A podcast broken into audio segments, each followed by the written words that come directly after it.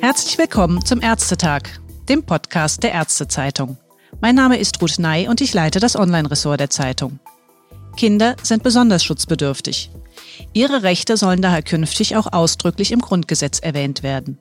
Das Bundeskabinett hat einen entsprechenden Gesetzentwurf im Januar abgesegnet und jüngst im Bundestag debattiert.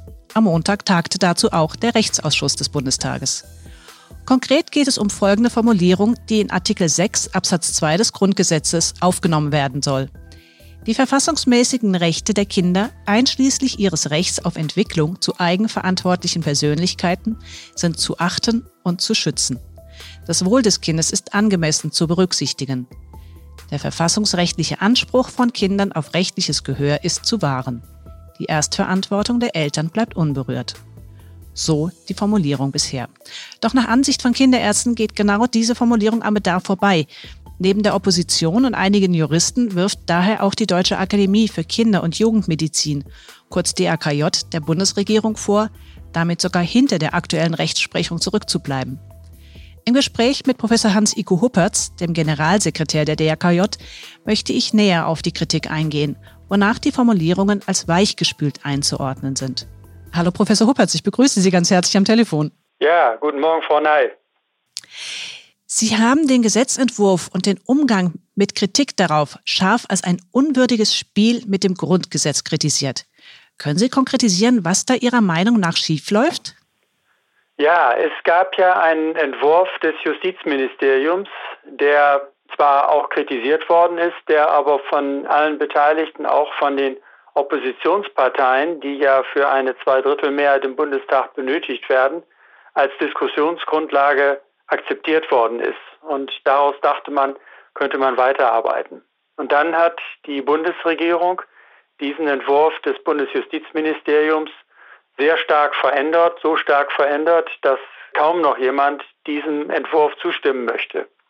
Alle jugendmedizinischen Verbände sind dagegen, alle Jugendverbände, die sonst auch zum Beispiel UNICEF äh, oder Kinderhilfswerk und so weiter, die finden alle diesen Entwurf der Bundesregierung viel zu schwach, hin, zurückbleibend hinter dem, was eigentlich jetzt schon in der Bundesrepublik Verfassungswirklichkeit ist. Und insofern ist es natürlich, fragt man sich, warum bringt die Regierung einen Entwurf ins Parlament ein, von dem sie vorher schon weiß, dass er abgelehnt worden ist. Und das ist meiner Ansicht nach nicht gerechtfertigt. Es wird ja immer von der Würde des Hohen Hauses, also des Bundestages und von der Achtung, von dem Respekt vor dem Grundgesetz gesprochen. Und ich denke, diese Art und Weise, damit umzugehen, entspricht nicht diesen Forderungen, die man eigentlich und die diese Leute auch eigentlich selber an sich stellen, die, äh, wenn man das durchsetzen möchte. Was genau ist denn jetzt verweichlicht worden an dem ersten Entwurf, den Sie eigentlich mit unterstützt hätten? Also ich höre raus, Sie sind auf jeden Fall auch dafür, dass eine Formulierung ins Grundgesetz aufgenommen wird. Aber was hat sich jetzt geändert, dass Sie sagen, nee, so geht das aber nicht?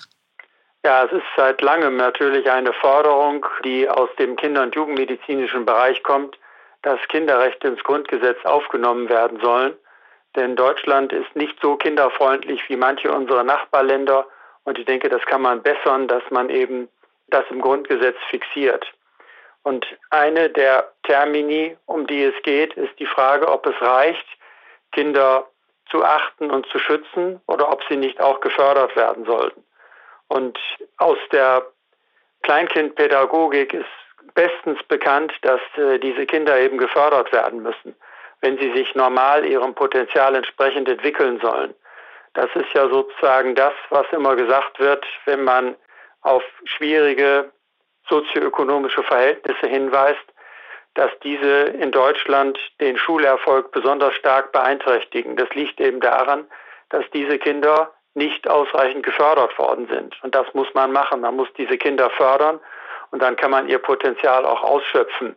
Und diese Förderung heißt nicht, dass hier etwas gemacht wird, was die Eltern nicht wollen. Im Gegenteil, die Eltern sind häufig begeistert, wenn eben ihre Kinder Zuwendung bekommen und sie den Erfolg dann auch sehen. Zum Beispiel bei Migranten, dass dann diese Kinder auch Deutsch sprechen und in der deutschen Schule Erfolg haben. Und die Vorstellung, dass die Grundgesetzänderung zum Beispiel mit dem Begriff der Förderung die Elternrechte schwächen könnte, ist meiner Ansicht nach völlig abwegig. Denn es muss ja jemand sein, der diese zusätzlichen Rechte, die den Kindern dann eingeräumt werden, der diese zusätzlichen Rechte auch in Anspruch nimmt. Und das Zweijährige wird das nicht tun, aber die Eltern des Zweijährigen werden es tun. Und so wird sich allmählich dann die Rechts- und Verfassungswirklichkeit, die Behördenwirklichkeit in Deutschland zu einem deutlich kinderfreundlicheren System wandeln, wenn die Kinderrechte in ausreichendem Maße im Grundgesetz fixiert sind. Mhm. Also Sie sehen diese Sorge nicht begründet, dass Eltern oder dass Elternrechte geschwächt werden, so rum formuliert. Im, überhaupt nicht, im Gegenteil. Und wenn man die Kinderrechte ins Grundgesetz einschließlich des Begriffs der Förderung aufnimmt, gibt es in der UNO-Kinderrechtskonvention eine Fülle von Beispielen, wie eine solche Förderung aussieht, zum Beispiel im Bereich der Gesundheit oder im Bereich der Bildung oder auch im Bereich des Spielens. Die alle diese Beispiele sind in der UNO-Kinderrechtskonvention fixiert und diese Rechte, diese UNO-Kinderrechtskonvention ist ja bereits im Bundesgesetz als Bundesgesetz vorhanden. Sie wird aber nicht angewandt, weil die Referenz im Grundgesetz dazu fehlt. Und deswegen sollte es schon eine Formulierung geben. Aber Sie sagen, ein wesentlicher Kritikpunkt ist, dass eben diese Förderung nicht mit explizit aufgenommen ist, denn diese Förderung, die steht ja zum Beispiel auch in der UN-Kinderrechtskonvention drin. Ja.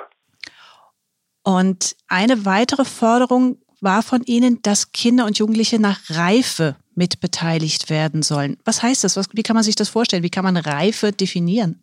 In dem Entwurf steht ja drin, dass Kinder gehört werden sollen. Das ist eine Selbstverständlichkeit.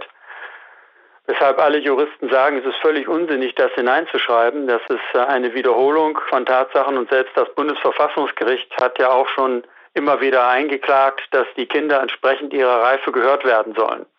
Und zum Beispiel im Scheidungsrecht soll eben der 14-Jährige dazu befragt werden, wie er es denn gerne hätte, Umgangsrecht mit seinen Eltern. Und man wird nicht alles so machen, wie der 14-Jährige das will, aber der 14-Jährige ist sicherlich sehr gut in der Lage, das alles zu beurteilen, was da auf ihn zukommt und dass er dazu ein Mitspracherecht hat. Das muss so sein. Wenn wir uns über die Einwilligung zur Teilnahme an Studien bei Kindern, Medikamentenstudien unterhalten. Natürlich gibt es Einwilligungsformulierungen für Erwachsene und die sind dann angepasst an das Lebensalter. Zum Beispiel eine Einwilligung für 12 bis 16-Jährige und eine Einwilligungserklärung für Schulkinder und eine Einwilligungserklärung für Vorschulkinder. Das muss eben altersgemäß angepasst sein, der Reife des Kindes entsprechen, sodass die Kinder das verstehen können und dann auch mitmachen können. Das ist gang und gäbe, wäre aber durch diese Grundgesetzformulierung in keiner Weise gedeckt. Mhm. Und Sie glauben, wenn das erstmal im Grundgesetz formuliert wäre, dann wäre das auch ein Anstoß, tatsächlich mehr darauf zu achten. Die bisher vorhandenen Kinderrechte, wir haben ja eigentlich einige. Sie sagten, die UN-Kinderrechtskonvention haben wir. Wir haben das Kinder- und Jugendschutzgesetz, das Kinderjugendhilfegesetz und das bürgerliche Gesetzbuch. Das kriegt aber erst tatsächlich durch so eine solche Formulierung, wenn sie konkretisiert würde, dann auch das richtige Gewicht, dass man sagen könnte, so fängt das an zu leben. Sie haben zum Beispiel als Beispiel auch das Klimaschutzgesetz jetzt erwähnt. Ja, das Klimaschutzgesetz ist, glaube ich, ein gutes Beispiel. Nicht? Äh, das ist ja Artikel 20a des Grundgesetzes. Das haben, hat man aufgenommen, alle waren zufrieden, nicht, dass jetzt der Klimaschutz im Grundgesetz steht. Und dann äh, hat aber das Bundesverfassungsgericht jetzt ja kürzlich entschieden gesagt, es geht nicht, dass sozusagen alle Kosten, die daraus entstehen, dann auf die Kinder und Enkel abgeladen werden, sondern es muss jetzt schon festgelegt werden, wer die Kosten dafür dann trägt und auch die aktuelle Generation. Und ich denke, das ist ein gutes Beispiel dafür, dass tatsächlich die das Bundesverfassungsgericht das so auslegt, wie es tatsächlich gemeint war, wie aber die aktuellen Politiker nachvollziehbar gesagt haben, so weit wollen wir jetzt nicht vorausdenken, weil das vielleicht auch unseren Wählern missfallen könnte. Das ist alles richtig. Und das Gleiche wäre auch beim Kinderrecht, bin ich sicher. In dem Moment, wo die Kinderrechte in einer Art und Weise, die mit der UNO-Kinderrechtskonvention zusammenpasst, drinne stehen, wird sich die Verfassungswirklichkeit, die Behördenwirklichkeit und all diese Dinge werden sich bessern in dem Sinne, dass man eben auch auf Kinder Rücksicht nehmen muss. Da haben wir ja gerade die Pandemie erlebt. Nicht Kinder sind in der Pandemie, in dieser Krisensituation des Staates, letztlich nur als eine Belastung erlebt worden und teilweise auch stigmatisiert worden als Virenschleuder, was ja nicht stimmt. Man hat sich aber zu keinem Zeitpunkt darüber Gedanken gemacht, ob die Maßnahmen, die ergriffen worden sind, auch für Kinder gut sind oder dass sie ihnen möglichst zumindest nicht schaden. Zu keinem Zeitpunkt ist das Kinderrecht da berücksichtigt worden. Das wäre, wenn die Kinderrechte im Grundgesetz fixiert sind, nicht mehr möglich. So wie wir den Umweltschutz ins Grundgesetz aufgenommen haben und seitdem alle Maßnahmen auf den Umweltschutz überprüft werden, so wird es dann auch in Zukunft so sein, dass alle Maßnahmen darauf geprüft werden, wie sie sich bei Kindern auswirken. Und die Kinder sind ja die Zukunft unseres Landes. Und wenn es für die schlecht geht, dann wird es dem Land auch schlecht gehen. Insofern ist es in unser aller Interesse, dass tatsächlich geschaut wird, wie wirkt sich das auf die Kinder aus und wie werden die sich weiterentwickeln unter den neuen Bedingungen, die möglicherweise ein weiteres Gesetz dann eben da äh, schaffen will. Mhm. Also die UNO-Kinderrechtskonvention ist ja ursprünglich auf Englisch formuliert, dann ins Deutsche übersetzt. Da steht eben drinne, dass man immer auch berücksichtigen soll, was das beste Interesse des Kindes ist. Best interest of the child ist schwierig zu übersetzen, nicht? Aber auf diese Art und Weise, wenn man das als Leitschnur nimmt und nachschaut, was passiert mit den Kindern. Das hat man in der Pandemie nicht gemacht. Und die Kinder haben, das wissen wir ja nun, großen Schaden gelitten psychosoziale Schäden in Menge, weil niemand sich darum gekümmert hat, wie es den Kindern in der Pandemie geht. Hm. Würden Sie sogar so weit gehen, gerade mit Blick auf die Corona-Pandemie, dass die jetzt gerade berichtete deutlich erhöhte Zunahme an der Diagnose Depression so nicht zutage kommen werden. Also gerade heute wurde ja auch berichtet, dass es Einrichtungen gibt, die nur noch suizidgefährdete Kinder und Jugendliche aufnehmen können, weil sie so überlastet sind, weil es so viele psychische Probleme bei Jugendlichen gibt. Wäre das anders, wenn ein solches Gesetz ordentlich ausformuliert im Grundgesetz dann aufgenommen wäre? Das ist natürlich schwer zu beantworten. Ich kann sicherlich sagen, es wäre weniger gewesen, wenn alle diese Politiker, die diese Maßnahmen angeordnet haben, und sie haben sie ja im guten Glauben angeordnet, wenn sie sich hätten rückversichern müssen, wie wirkt das auf die Kinder. Und natürlich hätten sie dann alle Maßnahmen des Lockdowns auch dahingehend abklopfen müssen, was passiert dann mit den Kindern. Und dann hätte man wahrscheinlich nicht einfach rigoros Kindergärten und Schulen erstmal geschlossen und immer wieder weiter geschlossen. Und es gab immer wieder neue Argumente, sie nicht aufzumachen. Geöffnete Kindergärten und Schulen führen dazu, dass viele dieser Schäden, die jetzt aufgetreten sind, nicht aufgetreten wären. Man hätte sie frühzeitiger erkannt, frühzeitig gegensteuern können. All diese Dinge wären dann besser gelaufen. Insofern, ich bin überzeugt davon, dass es besser gewesen wäre, wenn die Kinderrechte bereits im Grundgesetz gewesen wären. Davon bin ich überzeugt.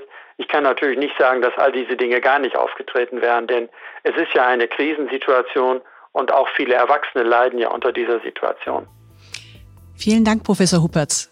Ein klares Statement für die Kinderrechte, für die Aufnahme in das Grundgesetz, aber mit entsprechender Adaption. Herzlichen Dank. Ich danke auch, Frau Ney.